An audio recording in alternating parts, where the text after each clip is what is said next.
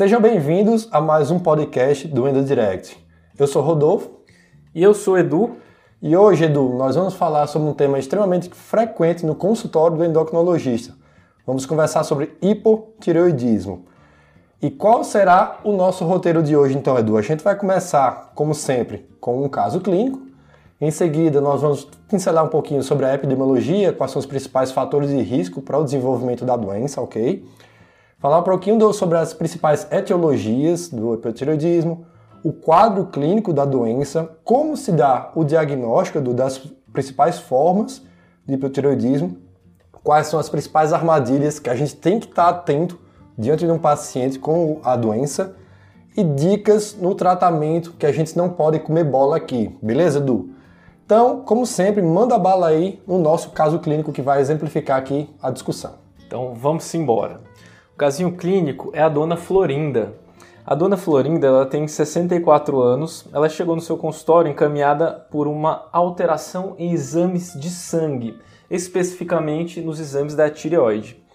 Ela relatou apenas uma leve indisposição para atividades cotidianas, uma fadiga ali. Ela é hipertensa e relatou um diagnóstico de arritmia SIC, não sabemos qual que é e faz uso de losartana 100mg ao dia, lodipino 10mg ao dia, e ela também usa amiodarona 100mg ao dia por conta dessa arritmia. No exame físico não tinha nada digno de nota, estava normocárdica, pressão estava adequada, e ela trouxe os seguintes exames laboratoriais. Ela tinha um TSHzinho de 18, tá? Referência de 0,4 a 4,5. Tinha um T4 livre de 0,7 referência de 0,9 a 1,8. Além disso, ela também trouxe um perfil lipídico, tinha um colesterol total de 260 com um LDL de 189 e um triglicérides de 145. E aí, Rodolfo, como que a gente vai fazer com essa paciente, já que ela tem uma arritmia, usa a miodarona, será que eu só suspendo a miodarona e repito essa função tireoidiana aí em três meses? Ou já começo levotiroxina? Oh meu Deus, o que fazer, Rodolfo? Salve a gente. Calma aí, calma aí. Vamos primeiro então discutir aqui sobre o hipotireoidismo. Pessoal, se fosse para dar um, fazer um conceito né, sobre o que seria o hipotireoidismo, de forma bem simples aqui, é quando o organismo, a tireoide no caso, ela não está produzindo hormônios tireoidianos suficientes para suprir as demandas do organismo. Né? Essa é uma definição conceitual aqui. O problema disso é que a doença por si só ela gera, como a gente vai ver, um quadro clínico muito inespecífico. Né? Então, ou seja, é uma baixa sensibilidade, uma baixa especificidade para você confiar no quadro clínico do paciente. Então, como a gente vai ver logo de cara, já adianta do que o diagnóstico realmente é mais laboratorial, né? um conceito mais laboratorial aqui, tá bom? É, com relação à epidemiologia, né? uma doença extremamente frequente no nosso dia a dia e não poderia ser diferente no consultório também do endocrinologista. O hipotireoidismo franco, né, o que é o que a gente está praticamente de cara diante desse paciente aqui, né, ele acontece aí por volta uma prevalência de 2 a 5% da população. Isso varia muito né, de cada região, de cada país. Se você é uma área mais suficiente de iodos, tem deficiência, mas em geral, em áreas suficientes de iodo, uma prevalência por volta de 5% na população. Legal, Rodolfo, e é importante ressaltar que o Brasil é uma área suficiente de iodo. Né? Exatamente, né? perfeito. E aí, lembrando que aí o hipotireoidismo subclínico, que a gente vai dar uma pincelada mais à frente, essa prevalência é um pouco mais alta aqui, por volta aí dos 10% na população. Então não pode ser diferente, é uma coisa que todo mundo tem que saber, o endócrino tem que saber, o clínico tem que saber, ou seja, você que terminou a sua faculdade, você vai ter que saber tratar bem esse paciente e não cair nas pegadinhas aqui, Edu. Boa. É, isso com relação à epidemiologia. Quais são os principais fatores de risco para você desenvolver o hipotireoidismo. Ela é uma doença que é mais frequente aí no sexo feminino. Não 10 é, vezes, né? É, até 10 mais. vezes mais frequente do que no sexo masculino. Mais frequente também na população idosa aí, a, a partir dos 60 anos. Mais comum também quem já tem histórico de bócio aí, doença nodular na tireoide, também quem tem histórico na família de doença na tireoide, às vezes é a irmã que já tem hipotireoidismo, às vezes é a mãe, a tia, enfim. Por isso que uma anamnese aqui bem feita faz parte aqui da, né, da, da, você conduzir bem o caso. Se o paciente já foi submetido a uma radioterapia né, em região cervical por algum câncer de cabeça e pescoço, enfim. né? Doenças, outras doenças autoimunes, um diabetes tipo 1, anemia perniciosa, né, um vitiligo, então você tem que Exato. ficar com a, a, atento aqui, né, com essas outras doenças. Exatamente, porque a principal causa de hipotireoidismo primário é doença autoimune. Então, se a gente está pensando que a principal causa é a doença autoimune, qualquer outra doença autoimune vai fazer a gente automaticamente lembrar da possibilidade de hipotireoidismo primário. Perfeito, Edu. Fármacos aqui não podemos esquecer, pessoal, perguntar todas as medicações que o paciente está fazendo a gente já exemplificou aqui que ela faz uso de mildarona. A própria é uma das causas de alterar a função tiroidiana, a gente vai comentar um pouquinho mais à frente nisso. Pacientes que fazem uso do lítio, né? pacientes que estão usando tapazol, interferon alfa. Atualmente a gente já discutiu sobre isso, sobre os inibidores de checkpoint, né? pacientes que têm câncer, que estão fazendo algum tipo de terapia-alvo. Né? E outras doenças também, como por exemplo, pacientes que têm síndrome de Down, síndrome de Turner também aumenta muito aqui a incidência, a prevalência de hipotiroidismo, Edu. Então tem que ficar atento a todos esses fatores de risco aqui, tá? Legal, Rodolfo. Então, já que a gente já deu essa pincelada aqui sobre os fatores de risco, Edu, explica pra gente quais são as principais etiologias do hipotiroidismo. Rodolfo, sendo curto e grosso aqui, vamos falar do principal do principal. Primeiro, quando a gente está falando de hipotiroidismo, vai, a grande maioria é hipotireoidismo primário, ou seja, a gente está falando de um problema na glândula tireoide, tá? Então aqui a grande maioria, assim, mais de 90% dos hipotireoidismos primários são em decorrência de tireoidite de Hashimoto, né, que é a tireoidite linfocítica crônica, que é uma inflamação autoimune da glândula aí que acontece de uma forma crônica e progressiva. Perfeito. E logo leva o paciente para um estado de hipotireoidismo. É importante lembrar que nem todo paciente com tireoidite de Hashimoto vai ter hipotireoidismo, mas mais de 90% dos pacientes com hipotireoidismo vai ter um Hashimoto como causa básica, né? E aí a gente tem outras causas de hipotireoidismo primário, tireoidites subagudas, pós-virais, é, a gente tem a tireoidite pós-parto, por exemplo, inúmeras medicações que causam hipotireoidismo aqui.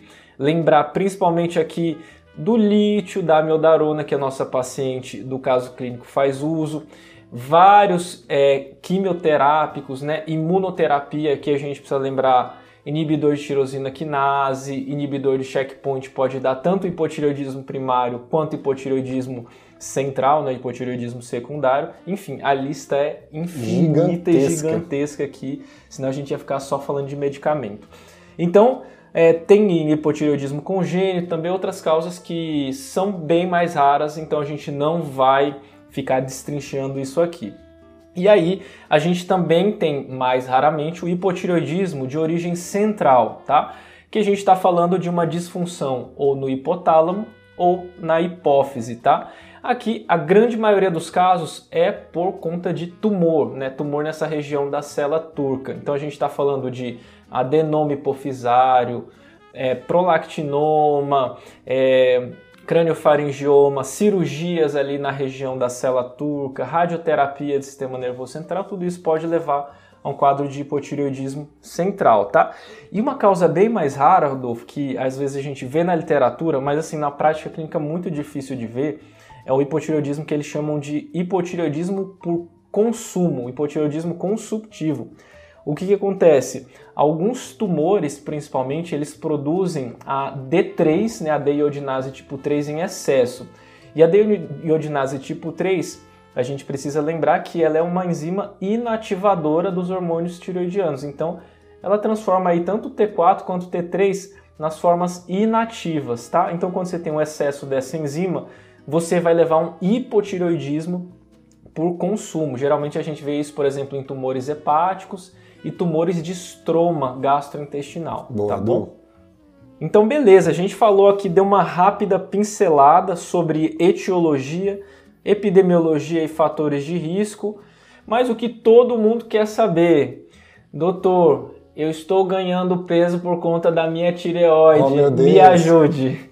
E aí, Rodolfo, o que a gente tem a dizer sobre essa sonolência que todo mundo tem E esse ganho de peso e esse cansaço e coitada da tireoide que recebe a culpa de tudo sempre. Diga aí. Então, pessoal, o quadro clínico de quem tem o hipotireoidismo franco, seja primário ou central, é um quadro muito inespecífico na maioria das vezes, tá? É um paciente que tem uma queda de cabelo, uma enfraquecida, uma fadiga, uma indisposição, né? Mas tem inúmeras causas que podem provocar todos esses sintomas do paciente. Pode ser um transtorno de ansiedade, pode ser um transtorno depressivo, pode ser sedentarismo, pode ser uma carência nutricional. Então tem várias coisas aqui.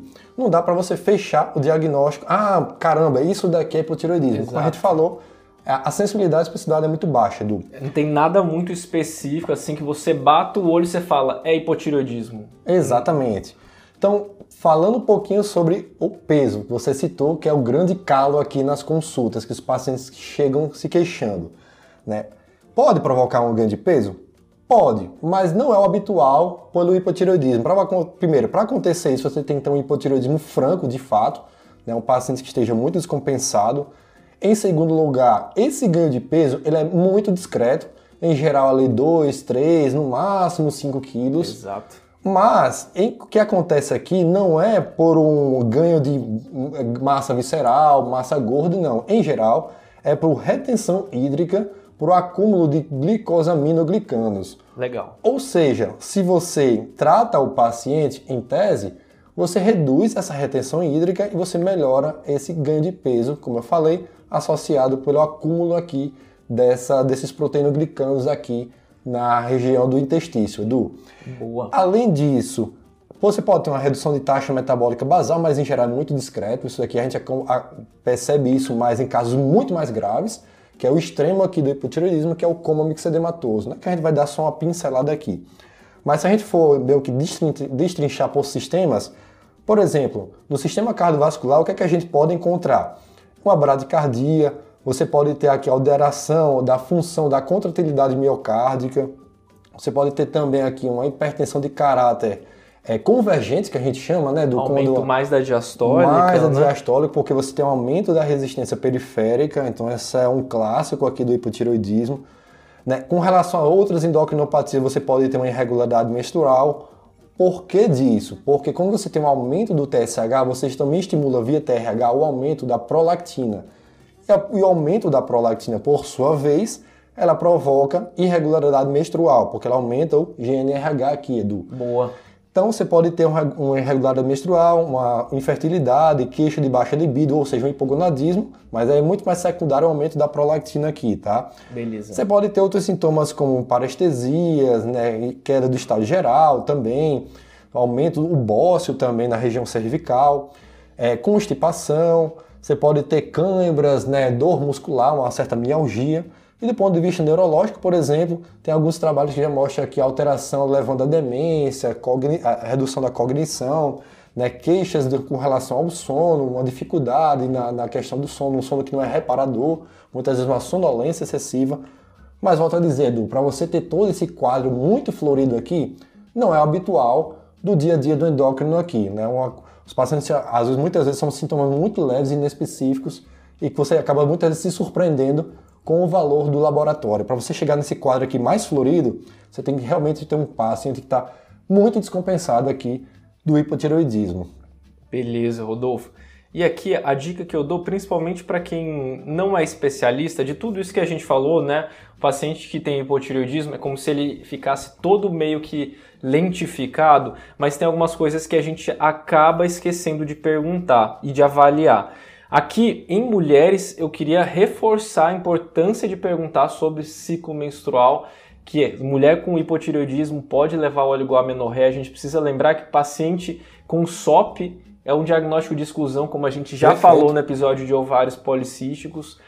E outra coisa muito importante da gente avaliar no exame físico é a pele, tá? Acho que a gente esquece Boa. muito de avaliar a pele. Disfunções tireoidianas, tanto hipo quanto hipertireoidismo, elas levam a alterações de hidratação de pele e de turgor de pele. Então aqui no hipotireoidismo a gente está falando de uma pele bem mais opaca, aquela pele seca, né? aquela pele sem brilho. Né? Então isso é uma coisa que vale a pena a gente dar uma olhadinha, não custa nada. Né? Foi pesar o paciente, a já, já matou ali. Né, já matou ali, arregaça as mangas ali e já dá uma olhadinha. Eu acho que isso fica de dica aí para os não especialistas, beleza? Tá e aí, aproveitando já esse seu gancho aí do queda de cabelo, né? Essas pacientes acabam se queixando muito de cabelo, aquele cabelo meio seco, quebradiço, né? Com dificuldade, às vezes até pode ter um padrão de alopecia aqui. Então é uma coisa que acaba chamando mais atenção mesmo no dia a dia mesmo. Tá? Isso. E, e, é importante lembrar também em relação a essa questão do cabelo, né, que o ciclo do pelo não é uma coisa que melhora do dia para a noite, né? Então, o ciclo do pelo aí demora em torno de 3 a 6 meses, né? Então, se a gente está pensando que é o hipotireoidismo única e exclusivamente a causa da queda de cabelo ou da fragilidade capilar, uma vez que a gente normalizou, a gente tratou, não vai ser de uma hora para outra que vai ter a melhora da parte de fâneros. Então, a gente espera pelo menos aí uns 3 a 6 meses para ver como que ficou aí da parte do pelo.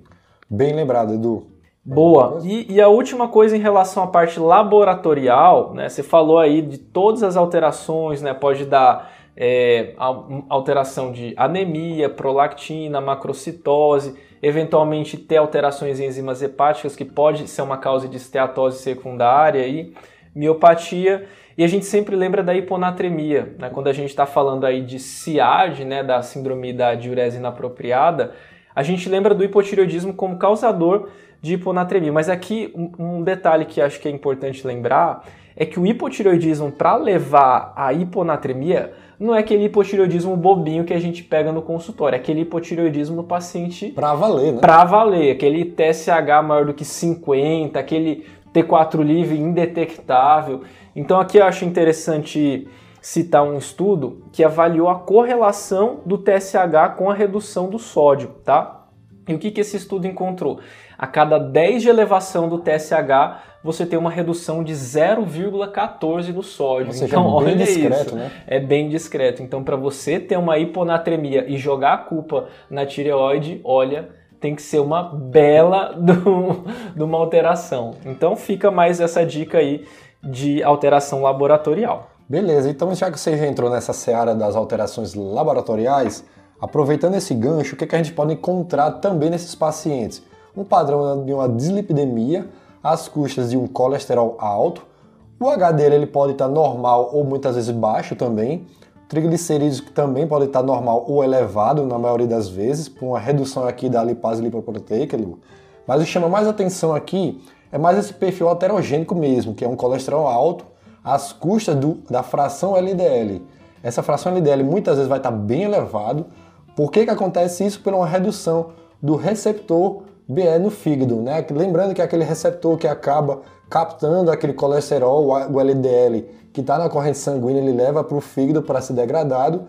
Ou seja, para você ocorrer essa captação, existe na superfície do fígado o receptor BE, e esse receptor, por sua vez, no hipotiroidismo, ele tá, existe um down regulation, né? ele tem menos, é, a expressão dele é menor no fígado, portanto, você tem um aumento maior do LDL aqui a nível sérico, Edu. Muito interessante, Rodolfo. Por isso que, assim, quando a gente está diante de uma dislipidemia secundária a um hipotireoidismo, muitas vezes a gente não vai querer entrar inicialmente com a terapêutica hipolipemiante. A gente trata primeiro o hipotireoidismo, vê como que vai ficar esse LDL depois do, do tratamento, para depois aí realmente considerar se o paciente está ou não na meta de LDL, a depender de todos os fatores, as comorbidades e o risco do paciente. Beleza. E aí, por que, que eu falei que é um perfil mais heterogênico? Porque além do LDL estar tá mais elevado, você também tem um aumento aqui da lipoproteína A. Lembra que é aquela lipoproteína que está mais relacionada aqui a risco cardiovascular. Boa. Tá? Legal. Então, você pode ter aumento, como o Edu mesmo falou, né, da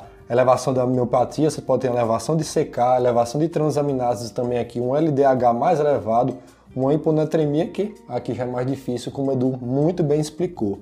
Edu, a gente já falou de modo geral dos exames laboratoriais gerais, mas aproveitando já nesse, nesse tópico aqui, como é que a gente vai dar o diagnóstico do paciente que tem hipotireoidismo?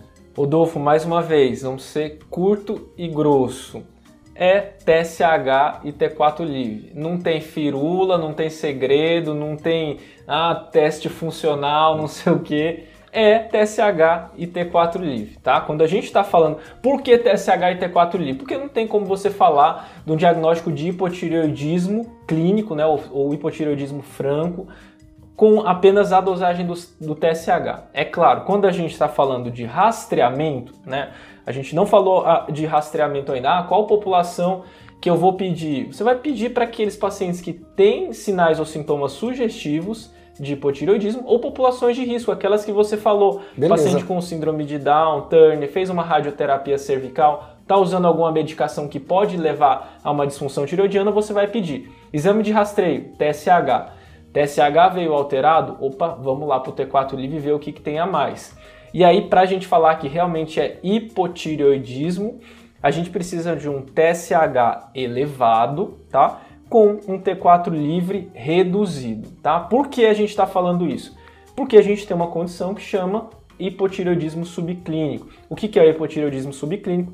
Quando você tem um TSH elevado com um T4 livre dentro da referência de normalidade do laboratório, tá? Então aqui a gente está falando dos dois alterados, inequivocamente, tá bom? E aqui é importante ressaltar também a relação do TSH com o T4 livre. Eles têm uma relação logarítmica, Rodolfo. Então, é mais ou menos assim. Se você tem uma redução aí de 50% do T4 livre, você vai precisar ter um aumento de 100 vezes nos títulos do TSH, né?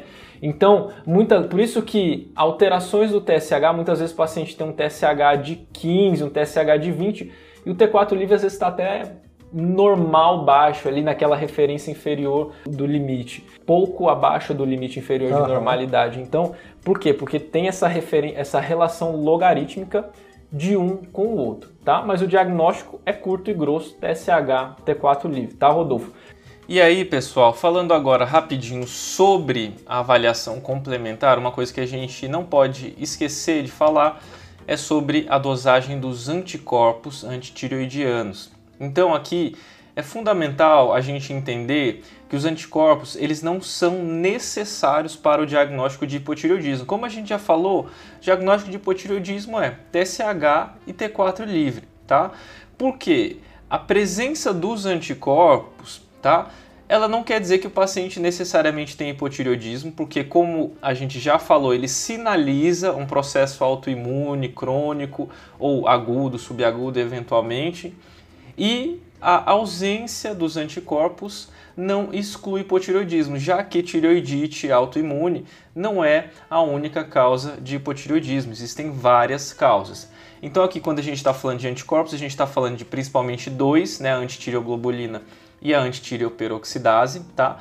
A antitireoglobulina, vamos falar aqui basicamente da, da tireoidite de Hashimoto, ela é menos prevalente, tá? É, cerca de 20 a 50% das tireoidites de Hashimoto tem a positividade desse anticorpo, enquanto que o anti-TPO é muito mais prevalente no Hashimoto. Então, mais de 90% dos pacientes com Hashimoto vão apresentar positividade da anti-TPO. É importante lembrar que ela não é específica da tireoidite de Hashimoto, já que ela pode estar presente em qualquer outra causa de tireoidite, tireoidite subaguda, tireoidite pós-parto, tireoidite de Riedel, tá? E também pode estar presente na doença de Graves, tá? Que é uma causa de hipertireoidismo. Por isso que, como a gente falou, o anticorpo é uma coisa, é um dado a mais, né? Mas ele não necessariamente confirma e também não exclui, tá?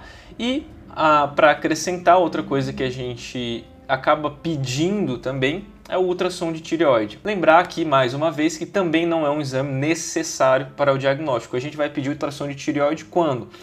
Por exemplo, quando a gente suspeita de é, um paciente com uma doença nodular ou a gente palpou algum nódulo na, no exame físico, uma tireoide de dimensões aumentadas, uma tireoide dolorosa, ou eventualmente um paciente que você está suspeitando de uma malformação congênita da tireoide, uma tireoide com agenesia de tireoide, ou aquele paciente que fez uma cirurgia cervical, não sabe muito bem se retirou uma parte da tireoide ou não, o ultrassom ele pode ser de utilidade nesses casos, tá? Então, não é para a gente pedir ultrassom para todo mundo, até porque o ultrassom ele vai dar um dado ou outro é, a mais quando a gente está avaliando o hipotireoidismo. Né? Em relação à tireoidite, o que, que a gente vai procurar principalmente? Uma tireoide com ecotextura heterogênea, uma tireoide é, multipseudonodular, né? cheia, cheia de áreas é, hipoecogênicas. E outra coisa que a gente pode avaliar, além do tamanho, né, das dimensões da tireoide, que eventualmente o paciente pode se apresentar com bócio ou até mesmo com uma tireoide reduzida, lá na fase mais crônica, que a tireoide já está toda fibrosada. Em relação à vascularização, que a gente não vai comentar com tantos detalhes aqui, mas lembrar que nas tireoidites existem fases da tireoidite que a gente avalia na, tanto na questão dos exames laboratoriais quanto da vascularização ao Doppler. Né? Na fase aguda você tem uma tireoide mais hipervascularizada, enquanto que na fase crônica você já tem uma tireoide mais tendendo aí a hipovascular. Beleza?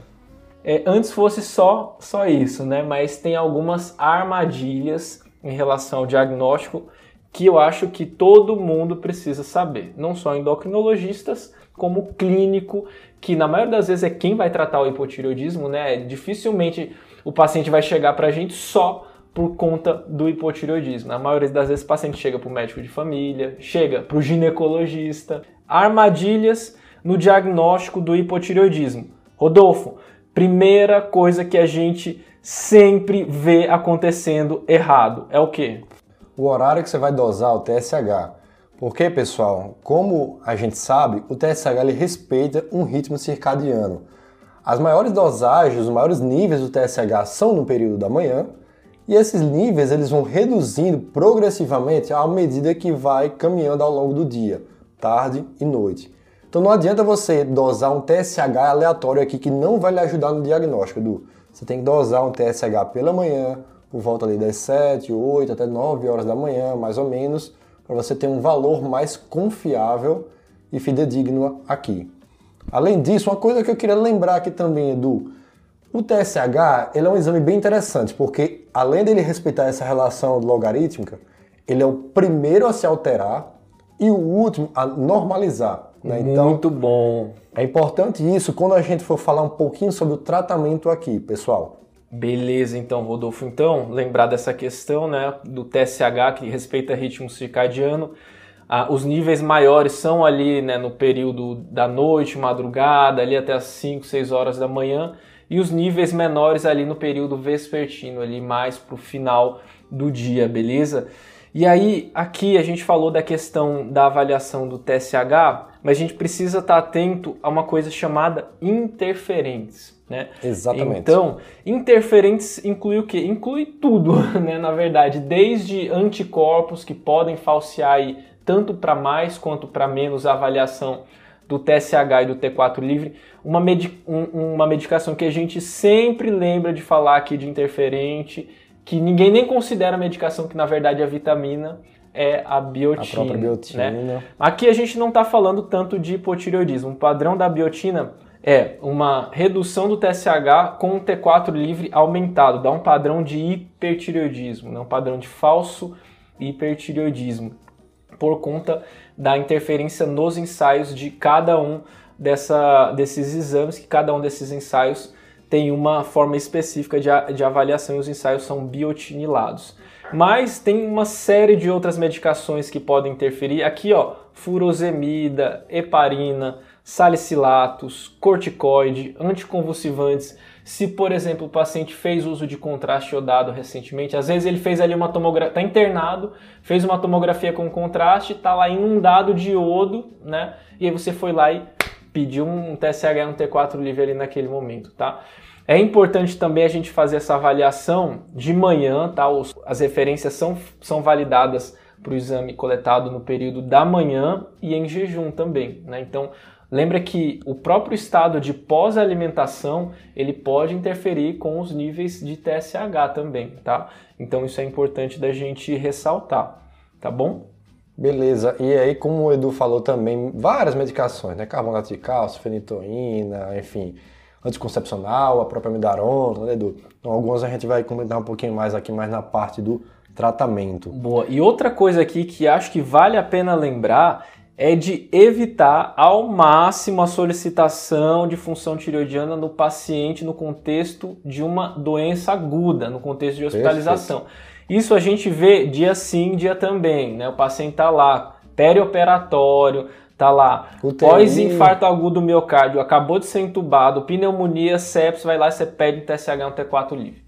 Não então, vai ajudar assim, em nada. Não adianta, não, não adianta pedir na fase aguda, não adianta pedir na fase subaguda, você vai pedir essa avaliação ambulatorial. Então espere, tenha paciência, controle a sua ansiedade antes de pedir a função tireoidiana. A não ser que a causa da descompensação do paciente tem uma alta suspeita de que foi por conta de uma disfunção tireoidiana. Aí sim você está autorizado a pedir um TSH e o T4zinho de lei, beleza? Show, sucesso. Então, já que a gente falou do diagnóstico, uma coisa aqui que eu queria chamar a atenção, Edu. Chame. E aquele paciente que tem um T4 livre, ali próximo, baixo, ou até próximo do limite inferior, mas é um TSH que não está tão elevado assim. Hum, entendeu? E entendeu. aí, além disso, Edu, ele tem um, uma queda do estado geral, às vezes está um pouquinho mais hipotenso. E aí você acaba não valorizando tanto assim esse exame. Ah, tá normal, função tiroidiana, o seu TSH tá normal, uhum. deixa pra lá. Será que é isso mesmo? Ou a gente tem que ficar suspeitando alguma coisa aqui dessa função tiroidiana? Então, Rodolfo, uma coisa que a gente precisa ficar atento aqui, que TSH elevado com T4 livre baixo é o padrão mais comum de hipotireoidismo primário. Tá? Beleza. Tá? Se a gente está falando de hipotireoidismo central, ou seja, suspeita de doença hipotalâmico hipofisária, aí o padrão é o que? Geralmente um TSH meia boca, um TSHzinho normal, eventualmente até um TSH baixo, tá? Com um T4 livre baixo, mas desproporcionalmente baixo, tá? Então, esse padrão de TSH normal com T4 livre baixo é o padrão de hipotireoidismo central, tá?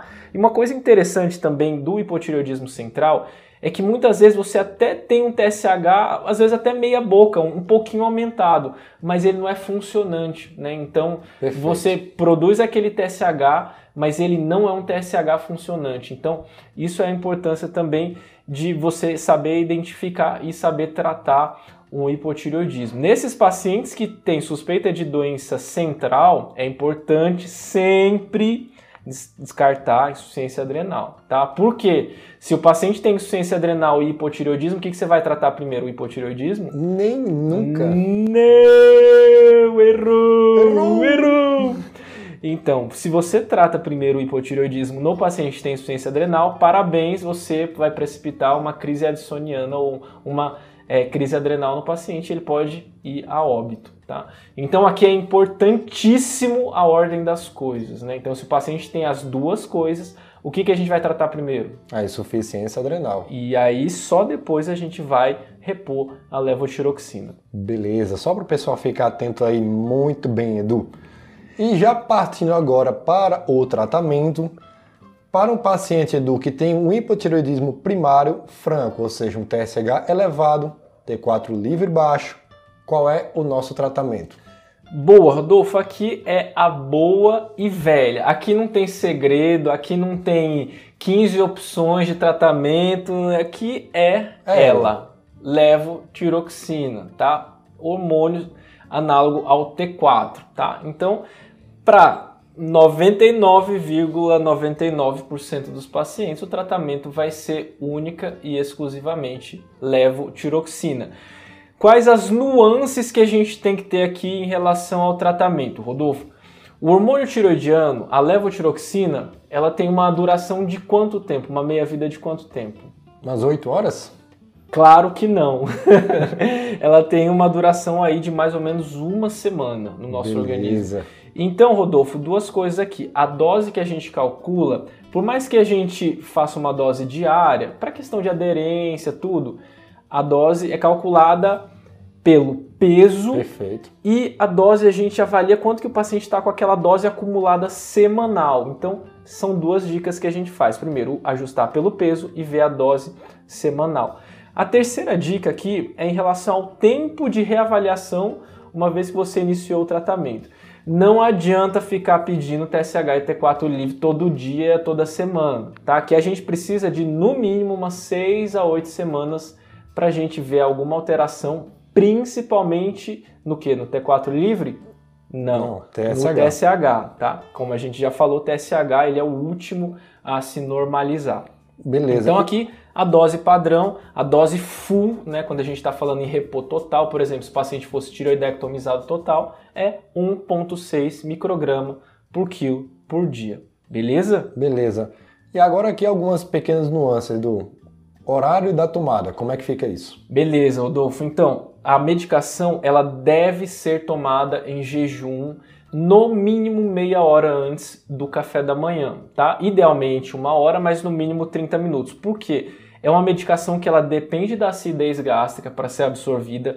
Ela é absorvida mais ou menos de 60 a 80% duas a quatro horas depois da tomada.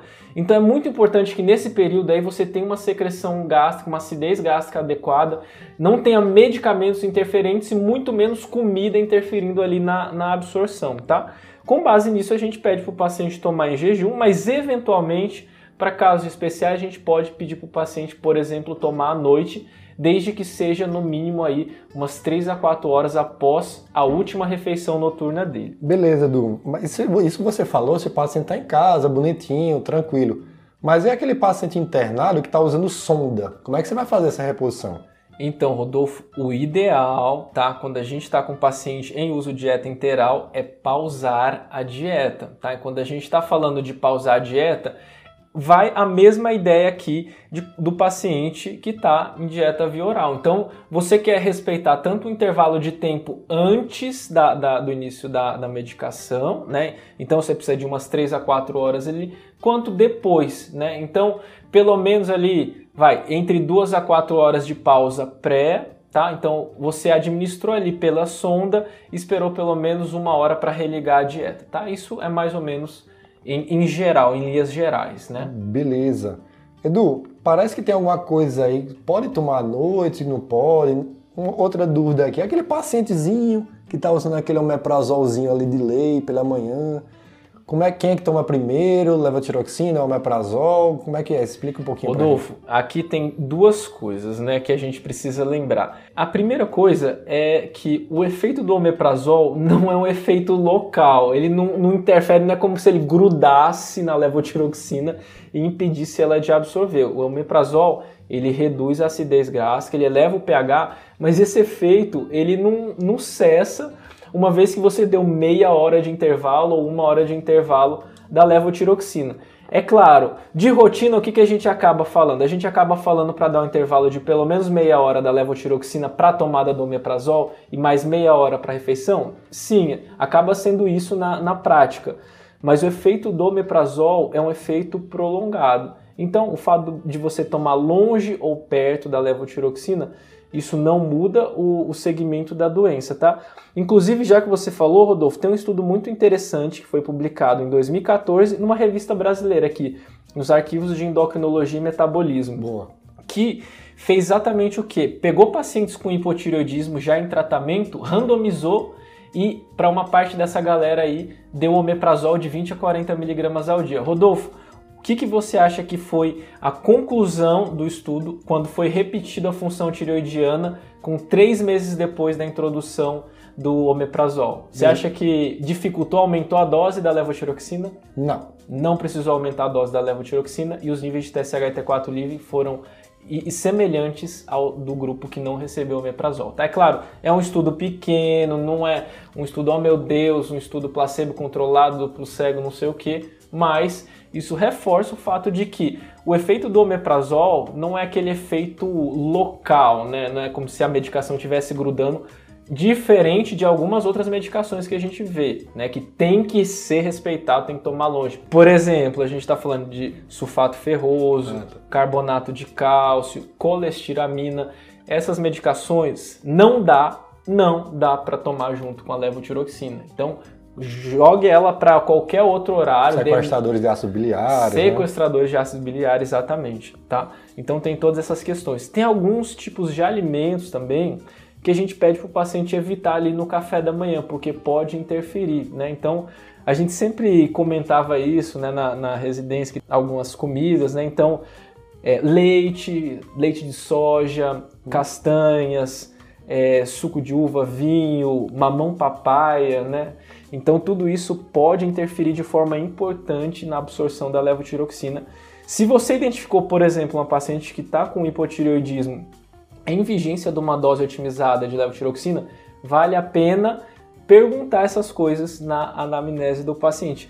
Rodolfo, dicas então dos endócrinos para não especialista quando a gente chega com um paciente que está com hipotireoidismo refratário, aquele hipotireoidismo que você já viu que a paciente está usando dose plena de levotiroxina e mesmo assim está com TSH flutuando demais, um TSH não normaliza de jeito nenhum. O que, que a gente precisa pensar? Primeira coisa que é muito comum aqui é paciente que não está aderindo bem ao tratamento. Né? Aquele paciente que toma um dia sim, quatro não, aí toma de novo, toma à tarde, depois esquece, toma depois no domingo. Então essa é a primeira coisa aqui, né? essa má aderência ao que é o tratamento. Eu diria que mais de 90% dos casos de hipotireoidismo refratário ou flutuação dos níveis de função tireoidiana são por uso irregular da medicação. Exato. E aí já partindo para isso daqui, algumas coisinhas que você pode orientar. Né? Deixa, por exemplo, na cabeceira da cama, coloca o despertador, né? se é aquela paciente que acaba eventualmente esquecendo muito de usar a medicação. Se ela já está fazendo tudo isso, né? ou então não consegue lembrar de forma alguma, Existem alguns trabalhos que mostram que você pode utilizar essa medicação no período noturno ali, antes de dormir, respeitando esse intervalo de 3 horas que você falou, né, de um jejum. Então, em tese, você não teria alteração de função tiroidiana se você usa no período noturno, mas o ideal é continua sendo você utilizar em jejum. E tem, em última instância, aqueles pacientes teimosos que não lembram de forma alguma. Tem alguns trabalhos que mostram que você pode fazer uma espécie de dose cumulativa que é você pegar a dose da semana, por exemplo, é um paciente que está usando levotiroxina 100 microgramas por dia. Você faz vezes 7, ou seja, 700 microgramas e dá numa cacetada só, numa paulada. Caraca! De um dia dá só. Dá um medinho. Dá um medinho. Já fiz? Não. Não. Mas existem estudos que mostram que você poderia, em tese, fazer isso daí, né? E para tentar meio que melhorar a adesão do paciente. Mas isso daqui não é o nosso comum, é só para você saber que existe essa carta na manga aqui, tá, Edu? Boa, legal, Rodolfo. Edu, e, e aí, outra coisa aqui é o paciente está usando, mas às vezes mesmo assim ele acaba flutuando o TSH. Há quem diga que não, mas há alguns trabalhos que sim, que quando você muda a forma de apresentação da medicação, né, diferentes é, indústrias, diferentes marcas, entre os genéricos.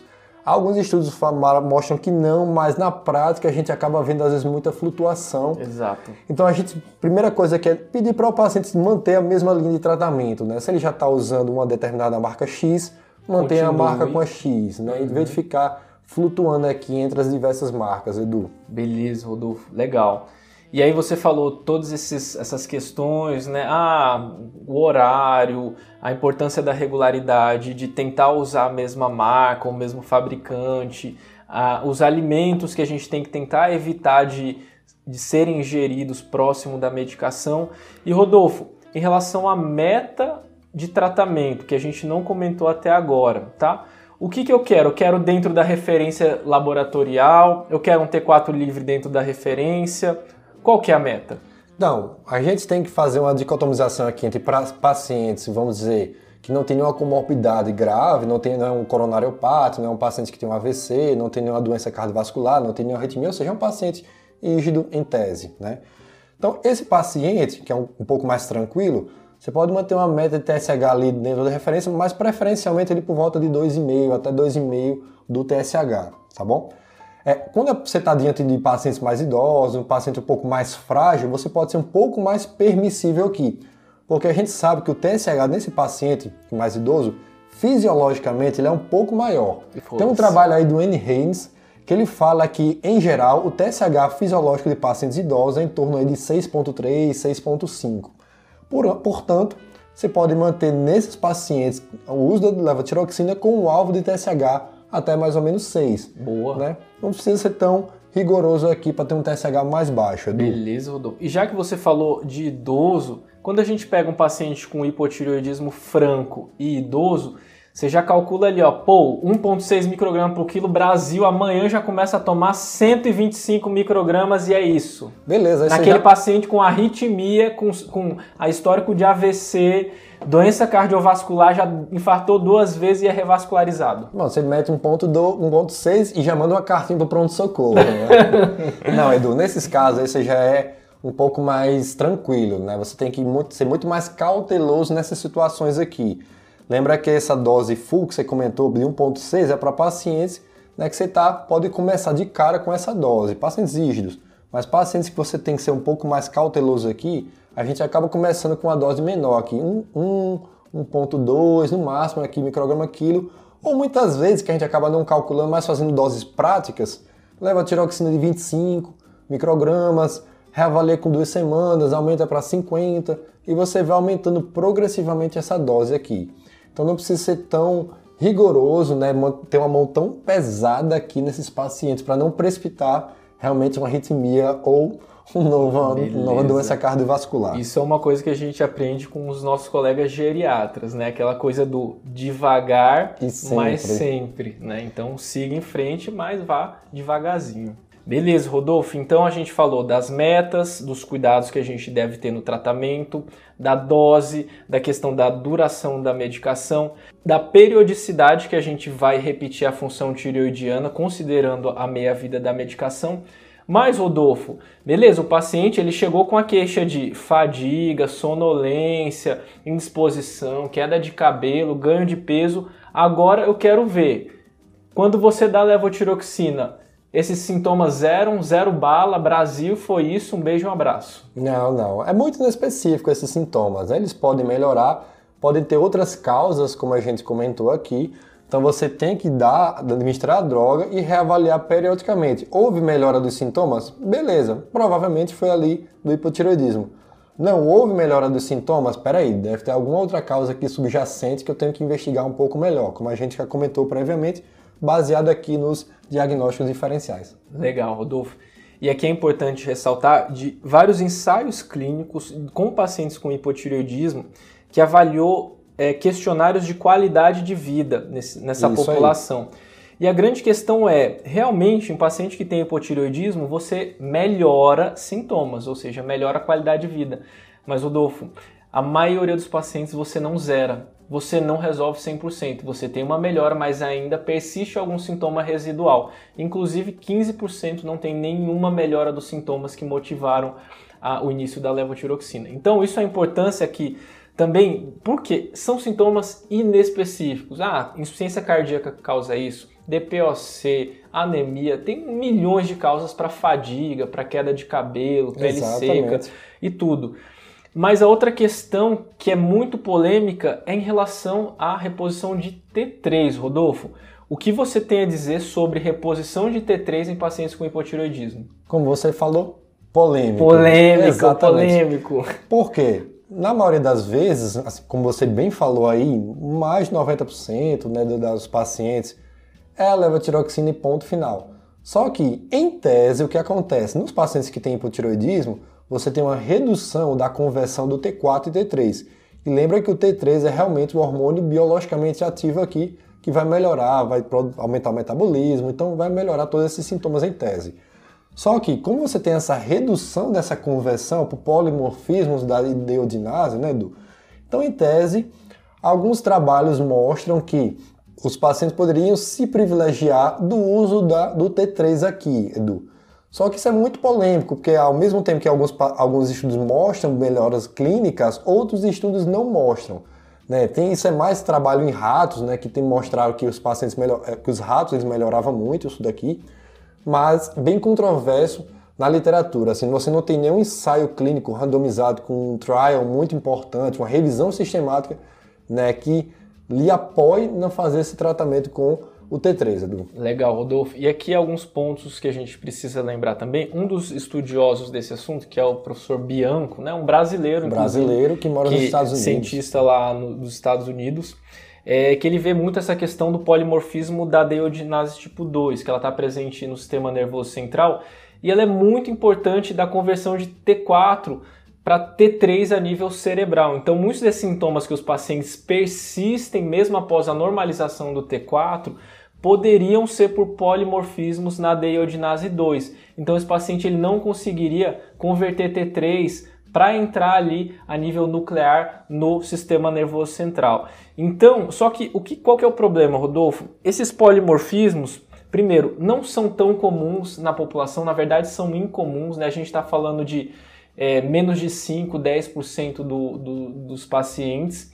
E a outra questão é quando a gente avaliar a controvérsia dos estudos que não mostraram benefício, não mostraram melhores sintomas, qual que é a questão?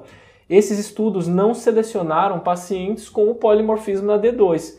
Então pegaram uma população geral de pacientes com hipotireoidismo e avaliaram T3 versus não T3, né? Ou seja, o T4 mais o T3 mais só ou, ou só o T4. E não foi visto benefício. Mas até o momento a gente não tem esse estudo que selecionou especificamente com todo aquela, aquele racional que a gente está pensando do paciente que pode se beneficiar. Inclusive, né, o, a, a, sociedade europeia é, considera aí a possibilidade de prescrição de T3 numa abordagem experimental para aqueles pacientes que mantêm a queixa, principalmente de sintomas aí neurocognitivos, apesar de TSH e T4 livre dentro da meta terapêutica. Beleza, Rodolfo? Sucesso. Podemos voltar então para o caso clínico? Opa, já tinha esquecido. Que isso, jovem? Então, só para resumir, aqui nós temos a dona Florinda, de 64 anos, que ela vem com algumas alterações a nível de laboratório, uma queixa inespecífica de indisposição. Ela é hipertensa, lembrando, tem um histórico de uma arritmia aí. E para hipertensão está usando losartan alodipino e para arritmia essa amiodarona 100mg. E aí no laboratório ela traz um TSH de 18, um T4 livre abaixo da referência do laboratório. E aí essa paciente chega para você com um colesterol total de 260 e um LDL de 189. O que é que você vai fazer, meu jovem? Você é louco. Então, meu amigo, aqui qual a questão? A amiodarona, como a gente falou, é uma medicação que interfere totalmente na, na, na função tiroidiana. Como o nome já diz, é amiodo né, arona. então, então a medicação que contém iodo na formulação e Rodolfo, é o iodo na dose muito alta, são 6 miligramas de iodo em cada comprimido de 200 miligramas de amiodarona. Então a gente está falando aí de 20 a 30 vezes a dose necessária diária. Então é muito iodo. Esses pacientes, principalmente os que já têm predisposição à doença tiroidiana, paciente que já tem um tiroiditezinha de Hashimoto ali silenciosa, ou que já tem um bócio multinodular, ou que já tem uma deficiência de iodo, por exemplo, que já vem de uma área de carência da isso, você pode eventualmente desencadear o efeito Wolff-Chaikoff. Perfeito. Que é quando você dá iodo para o paciente e isso leva a um estado de hipotireoidismo. Então, quando você tem isso acontecendo com o uso da amiodarona, é importante ressaltar que a amiodarona pode levar qualquer tipo de disfunção tiroidiana, tanto hipo, quanto tiroidite, quanto hipertireoidismo, tá? O tratamento é manter a amiodarona e dar a levotiroxinazinha para o nosso paciente. É claro, a gente está falando de uma paciente com arritmia. Não vamos dar 1,6 micrograma quilo de cara, né? Você pode precipitar uma arritmia aí de cara. Então a gente aqui vamos devagar e sempre, né? Já que é uma paciente de 64 né? anos, então é uma paciente idosa com arritmia. Vamos começar devagarzinho. Poderíamos começar com, por exemplo, Rodolfo? Eu daria, por exemplo, 50 microgramas Beleza. de levotiroxina para ela começar. Dentro de duas semanas eu pediria para ela aumentar, por exemplo, para 75, tá? E até a dose alva aí em 1.4, 1.6, repetir uma função tireoidiana com 6 a 8 semanas para ver se a gente está no rumo certo, tendo uma meta aí de um TSH, considerando a idade dela, ali uns 3, 4 já ficaria sucesso na balada. Beleza. Lembrando, pessoal, que isso aqui é uma avaliação do TSH subjetiva, tá? Você não precisa ficar tão preciso, metódico.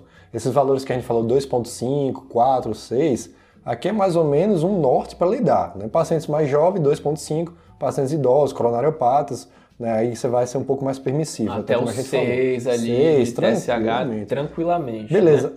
E Edu, lembre que ela tem uma dislipidemia aqui. O que é que você vai fazer com essa dislipidemia? Rodolfo, como a gente comentou, a gente está pensando aqui que é uma dislipidemia de causa secundária. Ela Beleza. tem claramente um hipotireoidismo descompensado. Então aqui eu não teria tanta sede ao pote de começar uma estatina de alta potência ou de começar qualquer outro hipolipemiante para ela. Aqui a ideia é tratar o hipotireoidismo, como você falou, tratando o hipotireoidismo vai começar a pipocar receptor BE ali na célula dela, ali no hepatócito. Então vai começar a captar LDL, esse LDL provavelmente vai abaixar. E aí a gente vai ver como que se fosse o LDL real dela, para aí a gente avaliar se está na meta, se não está, qual que é a meta considerando o risco cardiovascular dela. Sucesso demais, concordo plenamente em gênero, número e degrau aqui. Topíssimo! É isso, fizemos um resumo um apanhado geral, lembrando pessoal que a gente não destrinchou, né, hipotireoidismo subclínico, hipotireoidismo na gestação, hipotireoidismo congênito, não foi o mérito dessa nossa discussão, a gente vai deixar um podcast específico futuramente para cada um desses temas aqui, tá? Foi mais fazer um apanhado geral do hipotireoidismo, sobretudo aqui o primário. Exatamente, Rodolfo. Então, agradecer a todo o pessoal por ter ouvido aí o nosso episódio, tá? Não esqueçam de seguir a página no Instagram, avalie a gente aí no Spotify, também na principal plataforma de streaming que você esteja ouvindo, tá? Dá aí five star pra gente, que isso ajuda. Vários likes. Que isso ajuda a gente demais, tá bom? E espero que tenham gostado também e até a próxima. É isso, valeu pessoal, abraços. Fui.